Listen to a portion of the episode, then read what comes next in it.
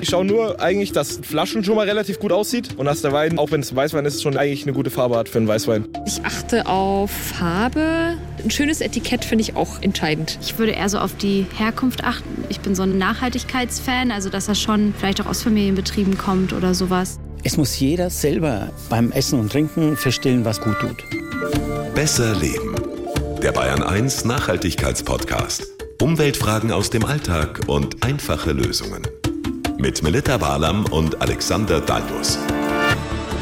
Hallo zum krönenden Abschluss von Staffel 5 von Besser Leben. Wie immer für euch am Start sind Melita Walam und Alexander Dalmus. Wir haben uns gedacht, machen wir doch was Besonderes. Also was zum Genießen, zum nachhaltigen Genießen vor allem. Ja, weil gerade ist ja die Zeit, da möchten wir es uns gut gehen lassen. Da gönnen wir uns auch mal was mit der Familie, mit Freunden, gerne auch alleine. Ja, oder wir suchen vielleicht ein Geschenk. Und deshalb haben wir für euch keine Mühen gescheut und verkosten für euch mit euch Bioweine. Wir opfern uns quasi auf. und zwar kosten wir genauer gesagt einen Sekt, einen Weißwein und zwei unterschiedliche Rotweine. Alles Produkte aus Deutschland? Ja, wir sind ja ein nachhaltiger Podcast und wir haben tatada einen Gast aus dem hohen Norden. Ich habe sie erleben dürfen auf der Biofach, eine Weinfachfrau. Und die hat über Weine, die ich ansonsten, muss ich zugeben, vielleicht nie getrunken hätte, so viele tolle und interessante Dinge erzählt, dass ich mir dachte, mit der müssen wir mal was machen. Herzlich willkommen, Dagmar Ehrlich. Hallo, schönen guten Tag. Viele kennen dich vielleicht nicht und deshalb stell dich doch erstmal kurz vor. Ja, ich gehöre eigentlich schon zu den älteren Weinnasen Deutschlands. Äh, ich bin studierte Weinfrau, also Önologin in Geisenheim absolviert. International tätig, war zehn Jahre beim Feinschmecker für die ganzen Verkostungen zuständig und habe mich sehr, sehr frühzeitig eigentlich schon um den ökologischen Weinbau bemüht. Unter anderem eben auch äh, vor der Gründung von Ecovin war ich da schon während meines Studiums dafür vorbereitend tätig, weil mich das unglaublich interessiert hat. Und äh, ja, mich hat es in der Weltgeschichte herumgetrieben. Ich habe für verschiedene Blätter geschrieben, für Spiegel, Handelsblatt, für ausländische Weinzeitungen und äh, bin eben eine genussvolle Weinnase, Näsin, würde ich sagen. Die brauchen Die wir auf jeden brauchen Fall. wir, ja. ja. Diese Podcast-Folge ist nämlich auch eine kleine Herausforderung und auch ein Wagnis, geben wir ehrlich zu, weil die Dagmar, gell, Dagmar, du bist uns äh, zugeschaltet von Büsum. Ganz genau, an der schönen Nordseeküste. Und wir testen jetzt zusammen die gleichen Weine, also technisch eine Herausforderung, aber wir werden das Kind schon schaukeln, oder? Ich bin gespannt, weil Melli hat nämlich schon gesagt, ich spucke hier nicht aus. Nein, auf keinen Fall. Es kann heiter werden. Ja, also die Betonung liegt auf heiter. Gell? Also wenn ihr Lust habt, wir haben natürlich alle Empfehlungen bei uns auch auf die Seite gepackt unter bayern1.de slash besserleben. Aber ihr könnt jetzt ganz entspannt zuhören und wenn euch der eine oder andere Tropfen interessieren sollte, keine Panik, ihr müsst nichts mitschreiben. Alles zum Nachlesen und da gibt's natürlich dann auch Bilder von unserer Versuchsanordnung her. Ich kann nur mal hier mal die Gläser zum Klingen bringen. Wie gesagt, ein Sekt, ein Weißwein und zwei Rotweine. So schöne Gläser hast du mitgebracht, Alexander. Wobei wir uns ja auch so ein bisschen überraschen lassen, weil Dagmar, wir haben die konkrete Auswahl komplett dir überlassen und du hast dir Gedanken gemacht. Welche? Es ging darum, einfach diesen Biogedanken, diese Nachhaltigkeitsgedanken genussvoll umzusetzen, in diesen vier Weinen auch Repräsentanten zu finden, die spannend sind, die auch eigene Geschichten eben erzählen. Und diese vier sind sehr unterschiedlich, auch wenn sie aus dieser Bio-Welt kommen, weil teilweise zertifiziert, teilweise nicht. Das ist ein Thema, das wird in der Weinszene auch sehr diskutiert, ob das dann auf Dauer immer nötig ist. Ich glaube, weitgehend ist es wichtig, aber wie gesagt, deswegen habe ich sie so ausgewählt. Ich habe für zwischendurch hier auch ein bisschen Weißbrot zum Neutralisieren bereitgestellt. Ist es gut? Macht man es so? Ja, nicht immer, weil äh, wenn du Weißbrot oder Brot isst, dann äh, speichelst du das ja ein, um das jetzt mal so ganz kurz zu konkretisieren. Und äh, du hast dann letztendlich ein bisschen Zuckerstoffe. Ne? Das ist äh, leicht süßlich, wenn du das Brot dann isst. Aber du kannst es, was letztendlich bei großen Rotweinproben ist, immer wieder auch mal schon essen und dann auch in Olivenöl tunken, in so ein relativ Aha. neutrales. Weil dann das Fett logischerweise so ein bisschen dafür sorgt, dass das nicht so gleich alles in die Blutbahn übergeht. Sehr gut. Wieder was gelernt. Ja, Schluck Wasser zwischendurch wäre auch ganz gut, ne? Absolut zum Neutralisieren. Bevor wir ans Trinken gehen, noch ein paar Fragen von der Amateurin an die Expertin, an die Weinnäsin. Supermarkt oder direkt vom Winzer? Was ist denn in deinen Augen besser? Kann man so nicht sagen. Ich denke, ein gut sortierter Supermarkt. Also ich sage jetzt wirklich mal konkret Namen. Also Edeka hat Eigentümer, die dann letztendlich auch eigenbestimmt das Programm zusammenstellen. Da gibt es inzwischen schon ganz tolle Angebote. Aber ein Weingut bedeutet immer das Erlebnispotenzial deutlich mehr. Man lernt den Winzer, den Macher, den Kreator am Ort des Entstehens kennen und man hat einen ganz anderen Zugang zu dem Wein, wenn man dann einfach auch die Geschichten drumherum hört. Das hat natürlich dafür hat ein Supermarkt nicht die Zeit und auch nicht den Platz und nicht den Raum. Wir hatten es hier in der Podcast-Folge mal drüber, egal ob Bio oder konventionell, wer eine gute Traube liest, muss im Keller eigentlich nicht mehr viel machen, nichts mehr hinzufügen sozusagen. Würdest du das unterschreiben? Ja, ich würde das unterschreiben, weil letztendlich aus Top-Trauben auch Top-Weine werden und man im Keller nicht mehr sehr viel machen muss. Es ist immer auch eine heikle Frage, Dagmar. Was würdest du sagen, muss man für einen guten Biowein mindestens hinblättern, um keine so 0815-Ware zu bekommen? Wenn du äh, Top-Trauben geerntet hast, dann hast du an für sich auch von Rebsorten wie zum Beispiel, ich sage jetzt mal Müller-Thurgau. Ist eine mhm. Rebsorte, die eher Mengen produziert. Wenn du das natürlich reduzierst im Weinberg, kriegst du eine viel bessere Qualität. Und du kannst sie auch für relativ günstiges Geld auf die Flasche bringen. Deswegen, wir haben in Deutschland immer wieder bei den Weingütern, auch eben bei den Bio-Weingütern, Weine in der Literflasche. Mhm. Wirklich mal probieren, den Mut haben und nicht sagen, nein, das ist irgendwie Massenwein oder sowas. Das kann durchaus für sechs, sieben Euro ein Liter Wein, der richtig lecker schmeckt, gekauft werden. Aber ich würde sagen, so in der 075, 8, ab 8 Euro soll es doch so, so ein bisschen sein. So mhm. 7, 8 Euro. Da steckt schon sehr viel Arbeit drin. Viele Verbraucher trinken ja so immer den gleichen Wein, so von wegen, kenne ich, da mache ich nichts falsch. Ist es ein Fehler? Sollte man sich, sagen wir mal, öffnen? ja, also auf jeden Fall, weil die Weinwelt ist eine Entdeckungswelt, eine Erlebniswelt. Wie alles, was mit Genuss zu tun tun hat. Und man begrenzt sich da. Natürlich kann ich das verstehen. Ich kenne einige auch in meinem Freundeskreis, die jetzt nicht in der Weinszene tätig sind, die tatsächlich immer ihren Grauburgunder trinken und so was. Und dann mit mir zusammen vielleicht mal was entdecken. Aber ich würde sagen, mit Freunden zusammen ganz entspannt und lustig drauf losprobieren und sagen, hey, das schmeckt mir oder das schmeckt mir nicht. Denn das ist nämlich diese konkrete Antwort, die ich immer wieder gerne höre von Weintrinkern, die ab und an auch nur trinken und sagen, hm, ist eins, was ich sagen kann, das schmeckt mir, schmeckt mir nicht, sage ich, wunderbar, so ja. soll's sein. Ist doch schon mal was. Und wenn wir schon beim Öffnen sind, würde ich sagen, wir legen los. Alexander, so. öffne den Sekt. Oh, Hä? schön hochgesprungen. So. Ah. Diesen Moment habe ich alleine genießen dürfen. Kleine technische Frage, Dagmar, für Silvester oder andere Gelegenheiten. Ist es gut, die Gläser zu kühlen für Sekt? Macht es der Profi so oder ist es völliger Quatsch? Nein, soll nicht gerade aus der Spülmaschine kommen. Das Glas auf jeden Fall auch ganz wichtig, viel wichtiger, dass es mit einem ordentlichen Tuch gereinigt wurde, also Geschirrtuch und nicht irgendwie nach Mufftönen riecht. Das ist ah. viel wichtiger. Ich habe vorher noch alles poliert. Wir fangen das an. Ich sage gut. mal, wir haben ein 2014er hier, ein Sekt vom Weingut Landgraf. Das liegt in Saulheim in der Region Weinhessen, kostet 15 Euro und ist aus dem biozertifizierten Ökolandbau. Was gibt's zu diesem Sekt zu sagen und was ist daran besonders? Also besonders ist die Frische bei diesem 2014er Pinot Brut. Das ist unfassbar. Als ich ihn kennenlernte, das war in diesem Sommer, war ich so hin und weg. 2014 ist als Jahrgang ein bisschen verschrien. Letztendlich auch bis zum Rotwein durch, weil relativ hohe Säure. So, aber die, die richtig gut gearbeitet haben, haben richtig spannende Weine auf die Flasche gebracht und in dem Falle eben einen Pinot-Sekt. Das ist der äh, André Landgraf, der auch ein Önologe ist und der mit seiner Frau Katrin zusammen dieses Weingut betreibt, seit 2012 so langsam umgestellt hat auf Biowein.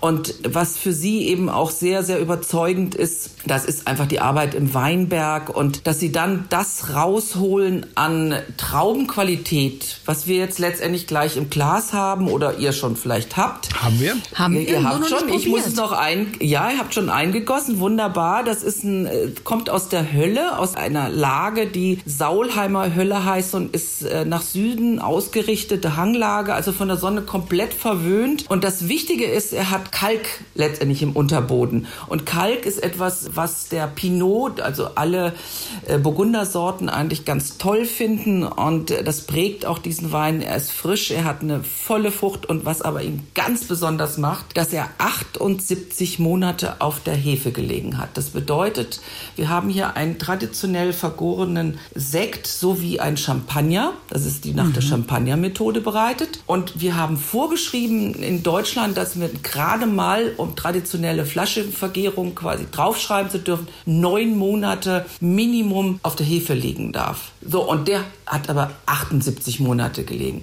Alle Top-Produzenten, die super Sekte in Deutschland oder woanders auch herstellen, haben Minimum 36 Monate. So, und jetzt haben wir hier über die Hälfte nochmal drauf. Das ist fantastisch. Das heißt, mit der Zeit werden die Sekte immer vollmundiger, runder. Sie kriegen so leichte Brioche-Noten. Jetzt gieße ich mal aber auch endlich Ja, ein. Ja, dürfen, ich wir wollte müssen mal sagen, wir probieren. jetzt warte mal, mal, warte mal, ja? müssen wir ankl anklingeln. Ja. Warte mal, Moment. So, komm mal rum. So. Okay, also. Genau. Dann probieren wir Dagmar, mal. Prost. Prösterchen. Toll.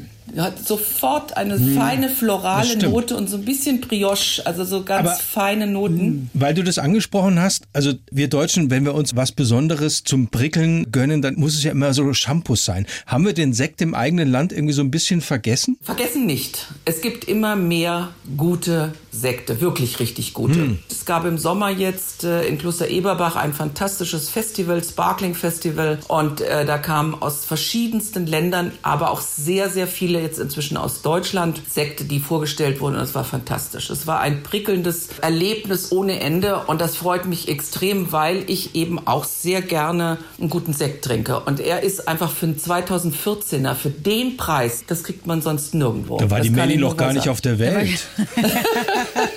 aber, aber mal ernsthaft, muss man da auf was achten? Also ist Flaschengärung, sollte dann schon draufstehen, oder? Ja, also ich meine letztendlich viele trinken Prosecco, das ist nochmal eine andere Geschichte. Die Grauenhaft. muss- Ne, Frizzante, Prosecco, Frizzante. Ja, für die Mädels manchmal. Ah, also grauenhaft, grauenhaft, So.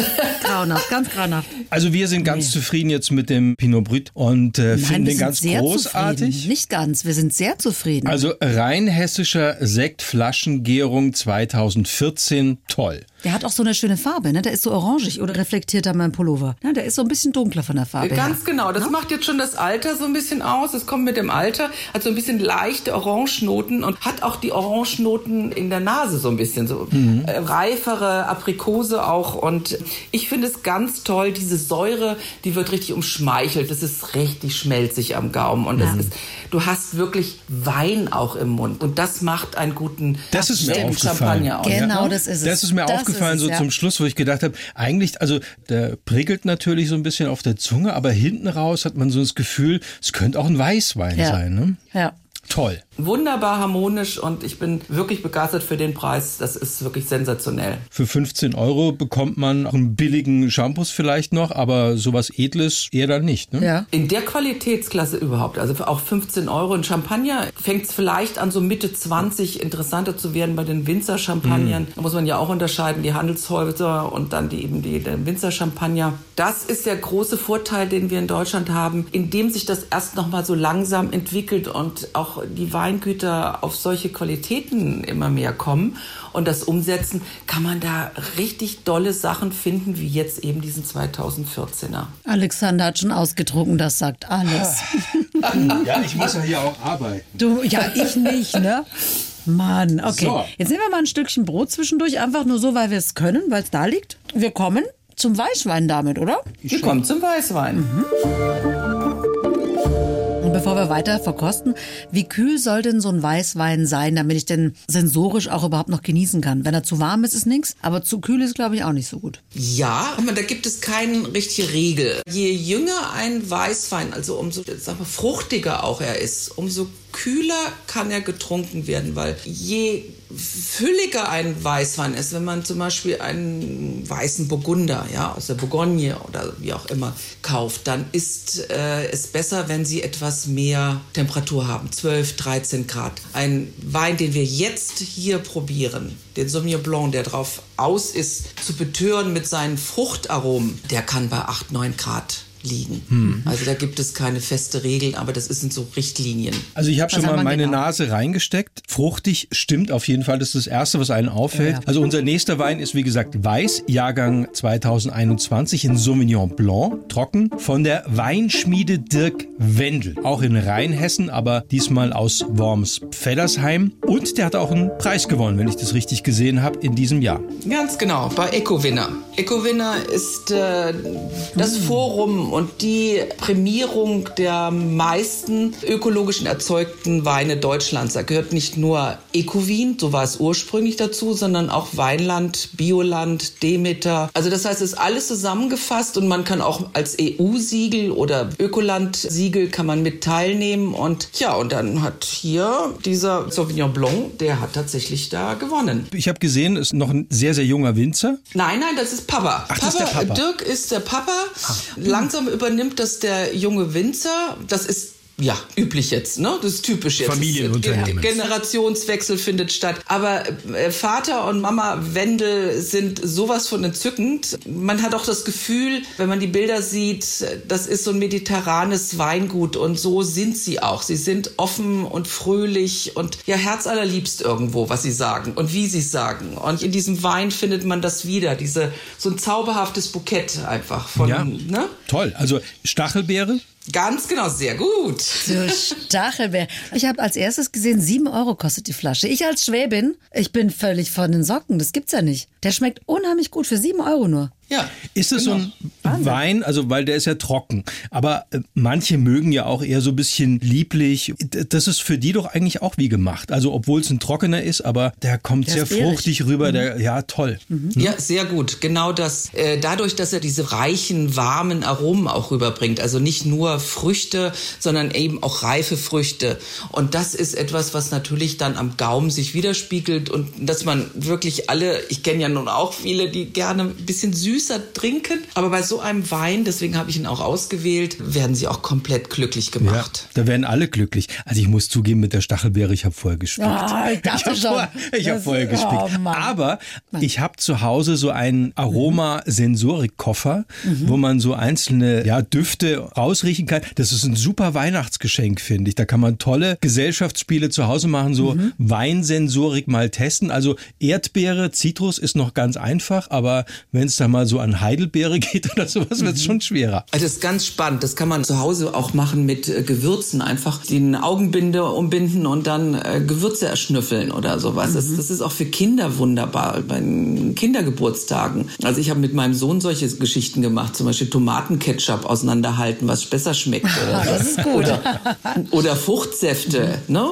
Mhm. Welcher Fruchtsaft am besten schmeckt. Und das ist, äh, wie gesagt, diese kulinarische, genussvolle Entdeckungswelt hat ganz, ganz viele Möglichkeiten. Aber dieses Stachelbeere oder Pfirsich oder keine Ahnung was, lernt man es mit der Zeit? Ja, ja. Man schult sich natürlich automatisch. Wenn man immer wieder verkostet, äh, regelmäßig verkostet, schult man sich und man schult sich auch wieder nach. Ich gehe zum Beispiel gern durch die Landschaft und pflücke hier und da und, und äh, rupfe auch dann äh, Blättchen irgendwo ab. Wildkräuter, diese leichten bitteren Noten, die du auch immer wieder in Weinen, in Aromen hast. Oder ich versuche verschiedene Reife gerade von Früchten herauszufinden. Sauvignon Blanc zum Beispiel verorte ich eher so Neuseeland, aber mittlerweile auch Deutschland, oder? Ganz genau. Also eigentlich äh, Loire ist dafür mhm. äh, bekannt. Neuseeland hat so in den Mitte der 90er Jahren eigentlich einen Boom erlebt ohne mhm. Ende. Dann hatten sie einen ganz anderen Stil im Glas. Und zwar dann mit ganz viel exotischen Früchten. Damals ist man fast ausgeflippt aufgrund dieser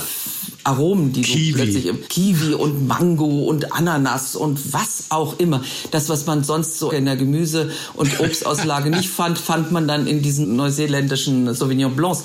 Und eben auch Südafrika, bitte nicht vergessen. Der Dirk Wendel hat mir das, oder Sohnemann hat mir das auch erzählt, der Papa wollte den unbedingt pflanzen, weil er war einer der ersten dann auch in Rheinhessen, weil er ja diese Traube so toll findet. Hat auch eine ganze Menge weinverrückte Freunde, die Spaß an Aromenvielfalt haben und da passt das natürlich. Manchmal Total muss, begeistert, Manchmal wirklich. muss man auf den Papa hören. Ausnahmsweise. Jetzt so an Weihnachten und Silvester essen ja unheimlich viele Leute auch Raclette. Würde der dazu passen? Ja.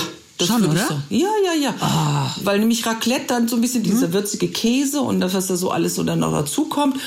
Ja, das Fett kommt dann mm, zusammen aus dem Raclette und hier mit dieser Aromenvielfalt und die Frische kommt dann auch noch ein bisschen durch. Das kannst du besser verdauen auch. Die Säure hilft ja auch ein klein wenig mit zu verdauen. Also von daher passt das wunderbar. Oder eben auch zu Fischgerichten, auch zu Weihnachten auch oder zu Silvester. Herrlich. Ganz toll. Also ich merke schon ganz leicht, dass ich bislang, bislang, bisher, ich merke es schon, um Himmels Willen, ich muss ja halt noch ein bisschen reden Aber können. die Melli kommt ja immer mit dem Fahrrad. Ist alles gut. Also ich habe bis jetzt wirklich schon jetzt sehr guten Wein und sehr guten Weißwein verkostet. Jetzt kommen wir aber zur Königsklasse, nämlich dem Rotwein. Dagmar, der soll ja atmen. Die Frage ist, wie lange? Der Alexander hat freundlicherweise schon ein bisschen dekantiert und vorbereitet. Blaufränkisch, wir wollten uns ja von dir überraschen lassen mit dem, was du uns da anschleifst an Sekt und Wein. Und äh, ich habe schon im Vorfeld gesagt, also Blaufränkisch ist für mich wirklich ein Geschenk, weil ich bin so ein heimlicher Fan von Blaufränkisch. Echt? Ich habe bisher Blaufränkisch fast ausschließlich eigentlich aus Österreich kennengelernt, aber es hat eine lange Tradition eigentlich, diese Traube. Blaufränkisch ist Lemberger, ganz genau. Und deswegen ist das auch bei uns bekannt schon sehr lange. Nur die Burgenländer, dort wo vor allen Dingen der Blaufränkisch der beste in Österreich wächst, die können das natürlich besonders gut aufgrund ihres pannonischen Klimas. Das ist ähm, geradezu dafür gemacht. Nur man muss sagen, erstmal um die Fragen noch zu beantworten. Jetzt mit Dekantieren, letztendlich Dekantare ist abtrennen. Also man trennt den Wein von äh, dem Trub, den man so in älteren Weinen drin hat. Was du jetzt gemacht hast, du hast es karaffiert, also umgefüllt in eine Karaffe, um dem Luft zu geben. Aber das ist bei solchen Weinen wie jetzt der Blaufränkisch, der dafür gemacht ist, geöffnet zu werden und genossen zu werden. Aufmachen, Der trinken, fertig. Muss man sich nicht, genau. nicht kompliziert. Nicht kompliziert. Das sind auch keine Weine, die jetzt ewig lang reifen können. Es ist ja auch immer so eine Idee, Rotwein kann ewig lagern und reifen. Das ist jetzt auch nicht ganz so richtig. Das ist eben bei solchen Weinen, wie jetzt dann der Schlusswein sein wird, der braucht immer so ein bisschen Zeit. Also dass die Weine, die sind so gemacht, dass sie mehr Zeit brauchen auch. Die sind komplexer, aber das werden wir gleich bei dem anderen sehen. Jetzt Ja. sind wir erstmal bei dem Blaufränkisch und Ja, 2020 muss man dazu sagen, Ja. Wiesenbronn Blaufränkisch heißt er, ist ein trockener Ortswein und zwar vom Weingut Roth. Und das liegt in Franken, ist über Naturland zertifiziert, kostet 10 Euro. Aber Weingut Roth ist ja ein besonderes Weingut. Absolut unglaublich. Die sind in dem Bereich im ökologischen Arbeiten Pioniere ohne Ende. Also Gerhard Roth ist auch einer der Eco-Wien-Mitgründer und also dieses Weingut selber hat sich 74 schon entschieden, ökologisch anzubauen. Da hat da kein Mensch dran gedacht. Das ist unfassbar und sie haben immer wieder das bewiesen. Der Papa von ihm, von dem Gerhard Roth, der hat schon 46 den ersten Rotwein in der Region angebaut, weil er ahnte, dass das eine ganz tolle Gegend dafür ist, dass die klimatischen Voraussetzungen so besonders sind. Und er hat so ein Gespür bewiesen. Das ist wirklich wie so eine Rotweininsel, kann man das bezeichnen, Wiesenbronn. Ne? Melli rümpft so ein bisschen die Nase beim Riechen schon. Ja, ich bin echt gespannt. Also ich muss gestehen, und ich traue mich kaum das zu sagen, weil wir ja hier in Bayern leben, aber das ist so eine, ich, ich kaufe ganz viel auch nach Etikett, aber ich kaufe immer beim Weinhändler um die Ecke, weil der sich auskennt. Aber so ein Boxbeutel zum Beispiel würde ich eher nicht kaufen. Da bin ich einfach schon von der Flaschenform kein Fan und vom Geruch her bin ich jetzt auch mal gespannt. Ich probiere ihn jetzt einfach Aber mal. Dagmar, da sind wir wieder beim, was wir eingangs gesagt haben, man muss auch mal sich öffnen. Genau, genau. Ne? Man muss Ja. sich öffnen.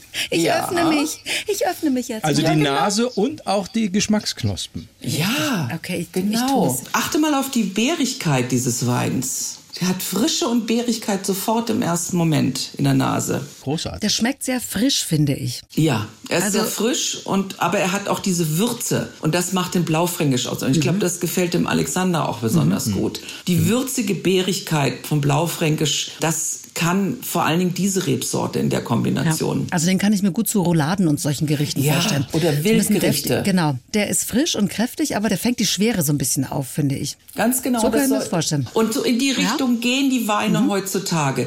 Die sollen nicht mehr so monstrig schwer sein. Mhm. Wir hatten mal Zeiten, da waren die, haben die fast am Gaumen festgeklebt. Ja, genau. Ja. Du hattest das Gefühl, du musst sie beißen, du musst sie crashen mit deinen Zähnen. ja. Und das ist etwas, was ich nie mochte. Vor allen Dingen waren sie damals auch teilweise so mit Holz zugepackt, dass du hinterher so einen trockenen Mund hattest.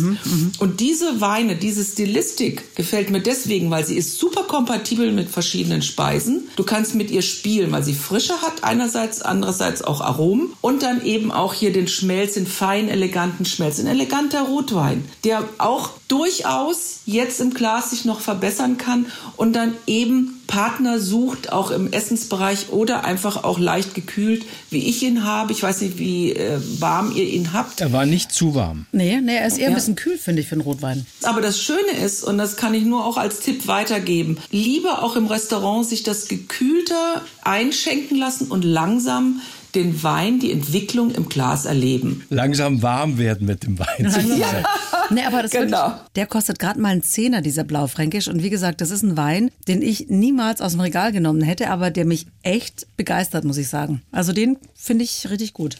Also das Thema Boxbeutel, das ist ähm, ein Thema, mit dem sich Franken ständig irgendwie rumschlagen muss, denke ich. Es gibt immer mehr Winzer, die davon komplett abgekommen sind. Aber es gibt eben auch die traditionsbewussten Winzer, die sagen, ich fülle sowohl als auch. Und das macht Weingut Rot, weil sie so rundum traditionsbewusst sind, aber auch immer im modernen Gedanken bleiben. Ja, also sie erneuern sich auch ständig selbst. Also ich meine, allein durch ihre Geschichte mit dem Blaufränkisch, den hat Gerhard Roth unbedingt anbauen wollen und zwar schon Ende der 70er Jahre und er durfte nicht. Und dann hat er, also ich finde das unfassbar klasse, diese Chance, die er genutzt hat. Und zwar gab es ein Auslaufen der sogenannten Sortenliste. Jede Weinregion hat Sorten, die sie anbauen dürfen, die offiziell zugelassen sind. Und dann lief diese Sortenliste aus und dann bis zur Erneuerung dieser Sortenliste gab es also sozusagen eine gesetzlose Zeit, die er genutzt hat und äh, hat einfach gepflanzt. So ein Fenster. Also er hat so dieses Fenster voll genutzt und hat angebaut, dann hat man ihm das nicht mehr, ja, man hat ihn nicht mehr zwingen können, sie rauszureißen, aber er musste erstmal Lemberger draufschreiben als Bezeichnung. Ja. Und dann ist er auf diese wahnsinnig klasse Idee gekommen und hat einen Künstler beauftragt, ein Etikett zu malen, zu kreieren. Das Bild sollte Blaufränkisch heißen. Und da stand dick und fett dann drauf, Blaufränkisch. Das konnte ihm keiner nehmen. Es war ein Bild. Also mit einem kleinen Kniff sozusagen. Also ganz fantastisch. Ich finde es so genial, wie er quasi dann doch zu seinem Wunsch gekommen ist, das wirklich schon auszuzeichnen. Und jetzt der 2018er trägt auch nochmal wieder dieses Etikett. Das Und, gefällt mir gut. Das ist so ein kleiner Revoluzer, der einfach so sein Ding machen will und ich finde, das muss man unterstützen. Auch im Komplett. Boxbeutel. Wein aus Franken, Blaufränkisch von Weingut Rot. Und wir können ihn, selbst die Melli Ich kann mittlerweile, ihn wirklich empfehlen. gut, ja? guten Gewissens Ich glaube, ich empfehlen. kaufe den. Sechs so Boxbeutel, das geht bei mir weg an Weihnachten mit der Familie. Also keine Angst haben vor dieser Flaschenform. Da kann sich richtig gutes Zeug Mhm. gut. drin verstecken. Und Dagmar? ich kann das nur sagen und unterstreichen, das geht auch bei der Rückgabe gut durch diese Löcher noch durch, weil man immer denkt, geht das bei der Rückgabe noch da durch? Ja, es geht. Das geht gut. Dagmar, du trinkst fleißig mit, oder? ja, natürlich. Wir schenken jetzt schon mal unseren letzten guten Tropfen im Rotweinpokal ein. Ja. Wir hören uns gleich wieder. Kennt ihr schon die blaue Couch? Der Bayern 1 Podcast von Deutschlands meistgehörter Abendsendung. Spannende Menschen erzählen aus ihrem Leben. Die blaue Couch.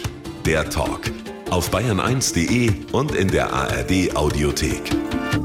Jetzt kommt noch ein Paukenschlag. Ach, ein Paukenschlag. Wir kommen nämlich zum Schluss. Da haben wir nämlich die Dagmar gebeten, einen besonderen Rotwein aus dem Hut zu zaubern. Liebe Dagmar, was haben wir hier schön? Ja, einen Wein, haben wir gesagt, den man ja vielleicht auch mal einen Kenner verschenken kann oder, oder den man zusammen mit der Familie, mit Freunden mal gemeinsam aufmacht und ja, genießt. Das ist ein Spätburgunder oder Pinot Noir, wie er in Frankreich heißt oder auch französisch mhm. heißt. Eine Rebsorte, die bei uns vor allen Dingen, sag mal, die Spitze anführt. Mhm. Wir haben äh, in Deutschland zwar durch den Klimawandel immer mehr auch äh, zum Beispiel französische Sorten oder Sorten wie Cabernet Sauvignon, Merlot, aber was den Pinot Noir anbetrifft, sind wir schon lange in unserem Rotweinsektor die, die Besten, weil sie die elegantesten auch so mit sind. Mhm. Kommt auch aus Rheinhessen, Spätburgunder Herweg, also auch trocken, 2020er Jahrgang, kostet 22 Euro, ein bisschen kostspieliger, ja. aber ein edles Tröpfchen. Was ist das Besondere dran? Ingelheim ist das Besondere dran. Der Boden, die Lage, Ingelheim, die war weltberühmt und die ist durch leider durch Kunstdünger und die Agrarchemie, ich bringe es jetzt mal ganz brutal auf den Punkt, wirklich kaputt gemacht worden. Mhm. Ja, diese weltberühmten Lagen haben äh, dem, der Reputation dermaßen geschadet, weil nur noch mittelmäßige bis schlechte Weine daraus äh, produziert wurden. Und die Simone Adams, die selbst promovierte Önologin ist, also Geisenheimerin sogar, die rückt jetzt letztendlich diese wunderbaren Lagen mit ihren Weinen wieder ins Rampenlicht. Und ich finde, das macht sie ganz großartig. Sie ist jetzt eine überzeugte Bio-Winzerin geworden, obwohl sie eine ehemals überzeugt auch Naturwissenschaftlerin war. Sie arbeitet schon lange biodynamisch, regenerativer Weinbau, der eben darauf achtet, dass alles wirklich absolut im Einklang mit der Natur passiert. Diese Lage Heerweg, die liegt am Mainzer Berg und ist eine nach Westen ausgerichtete Lage, die immer charmante, eher warme und etwas früher zugängliche Spätburgunder hervorbringt, sie vergehrt mit Stiel und Stängel. Das heißt also okay. bei der Rotweinbereitung werden die Trauben von den Stielen und Stängeln getrennt und dann vergoren. Und sie lässt das mitvergehren. Damit kriegst du viel mehr Tannin und Gerbstoff rein. Und das heißt auch, dieser Wein braucht einfach mehr Zeit, mhm. aber er ist auch komplexer, weil die Weine dadurch auch weniger Schwefel, deutlich weniger Schwefel brauchen. Du stabilisierst es damit. Das ist vor allen Dingen in der jungen Weinszene, jungen Winzerszene wird das immer mehr umgesetzt und das ist sehr spannend. Es ist eigentlich eine Rückbesinnung auf das, was die Großväter und Urgroßväter gemacht haben mhm. schon. Schwefel ist ja so derzeit auch das große Diskussionsthema. Braucht es das? Aber es braucht es eben, um Weine, sage ich jetzt mal plump gesagt, haltbar zu machen über eine gewisse Zeit. Aber das wäre eine Möglichkeit, dass man die eben auch länger lagern lagern kann und trotzdem das naturbelassen ist. Ganz genau. Also Schwefel ist, da werden jetzt die Winzer sagen, nein, das ist überhaupt nicht wichtig. Es gibt ja einige, die versuchen komplett ohne Schwefel auszubauen, mit mittelfristig guten Erfolgen. Das muss ich sagen. Die Szene beobachte ich auch sehr stark. Ich bin zum Beispiel auch jemand, der empfindlich ist gegenüber Schwefel. Wenn die Weine zu geschwefelt sind, kriege ich immer ein bisschen Kopfschmerzen schon beim Trinken, nicht erst hinterher. Hm. Letztendlich der Schwefel umklammert auch die Frucht. So, und die schwefelfreieren Weine, die sind bekömmlicher und sie entwickeln sich auch anders. Also die nicht so viel Schwefel haben, nicht ganz komplett frei. Mhm. Da gibt es teilweise auch richtig hm, fehlerhafte Weine. Da kann man sagen, was man will. Das finde ich ein bisschen schwierig. Also Wein mhm. soll immer noch schmecken, ja. Mhm. Was die Entwicklung angeht, ist in der letzten Zeit auch immer wieder so eine Diskussion, dass die Weine immer schneller auf den Markt gebracht werden müssen, sozusagen, auch weil das Publikum darauf wartet. Ist das tatsächlich so ein Problem? Ja, da spaltet sich jetzt auch die Wein Welt. Wie gesagt, mit den jungen Winzern, mit der jungen Winzergeneration ändert sich so manches. Mhm.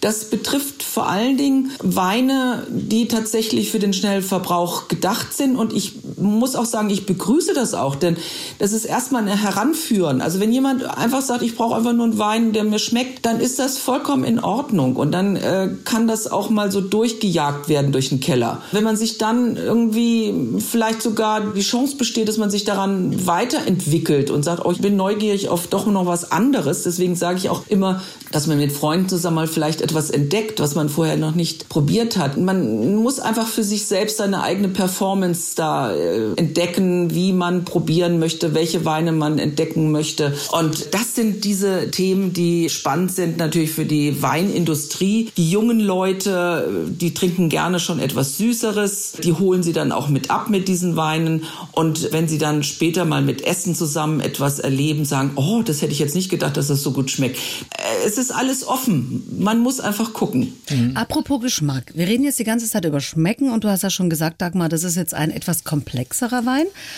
Ich finde, der schmeckt fruchtig, aber auch würziger. Ja, und er ist sehr in der Frische. Momentan, der braucht tatsächlich jetzt ein bisschen Luft. Und du, ich sag jetzt mal ein Wort, es, er hat eine Straffheit. Es ist wie, wie ein, ein so ein bisschen angespannter Muskelapparat, ja. Das ist, wirkt richtig straff im Mund. Das ist keiner, der jetzt in die Süße geht, sondern er geht Nee, in die nicht. Frische und in die Le Eleganz. Den kann man auch mal mit Freunden aufmachen und nichts dazu essen, also vielleicht ein Brot. Ein bisschen Käse vielleicht. Übrigens, Aber- übrigens, ein Tipp, Ja. äh, mit, wenn man zu, mit Freunden zum Beispiel sowas jetzt aufmacht. Was genial ist, Ja. das ist Miso-Butter. Also Miso Miso-Butter. weiß oder dunkel. Dunkel ist dann natürlich für den Rotwein eher und äh, weiß, weißes Miso oder helles Miso äh, für die Weißweine. Und das mit Butter muss man ausprobieren, ob man das Hälfte Hälfte äh, mischt und das auf Brot streichen und dazu essen. Das ist so großartig, weil das ist diese Salzigkeit, die hilft fast jedem Wein wirklich noch mal weiter auf die Sprünge. Das ist so ein Wein wirklich, um ihn zu genießen, um ihn auch äh, wahrzunehmen so richtig und nicht irgendwie so nebenbei beim Essen so ein bisschen zu verkosten, Ja. sondern das ist was Tolles. Wie gesagt, ein Spätburgunder aus Ingelheim. Genau. Kann man sich mal gönnen. 2022 verspricht es ein guter Jahrgang zu werden, weil die Winzer sagen immer ja. Viel Sonne hat es gegeben. Also Genau. wird der gut? Gibt natürlich immer große Unterschiede innerhalb dieser Weinbaugebiete, aber das scheint ein ganz gutes Rotweinjahr zu werden, auf jeden Fall. Genau. Dann kommt ja noch einiges auf uns zu. Liebe Dagmar, vielen, vielen Dank. Es war uns ein Fest.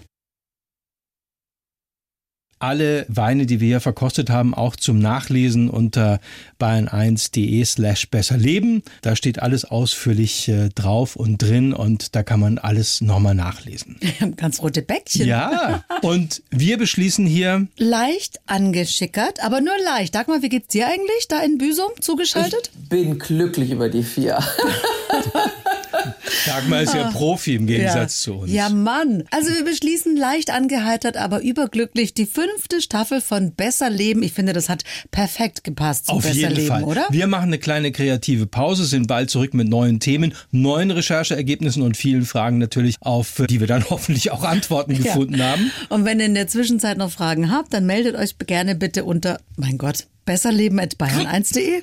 Und in der Zwischenzeit, damit die Zeit nicht so lang wird, könnt ihr gerne noch mal ein paar alte Folgen vorkramen. Also so ein paar Dutzend haben wir ja mittlerweile zusammen. Auch eine Folge über Wein, Bio-Wein. Biowein, ja. mhm. Oder Photovoltaik oder über Elektroautos haben wir auch was gemacht. Zum Beispiel haben wir große Vans getestet. Und, und, und. Es ist, glaube ich, aus jedem Bereich ein bisschen was dabei. Ja, empfehle uns gerne weiter. Und wenn ihr gerade das erste Mal vielleicht dabei wart und gesagt habt, was, die trinken den ganzen Tag, ja, lasst uns ein Abo da. Dann kriegt ihr die neuen Folgen der sechsten Staffel automatisch. Dagmar, ich würde sagen, Prost. Ja, zu Die Bayern Wohle. 1 Premium Podcasts. Zu jeder Zeit, an jedem Ort. In der ARD Audiothek und auf bayern1.de. Bayern 1 gehört ins Leben.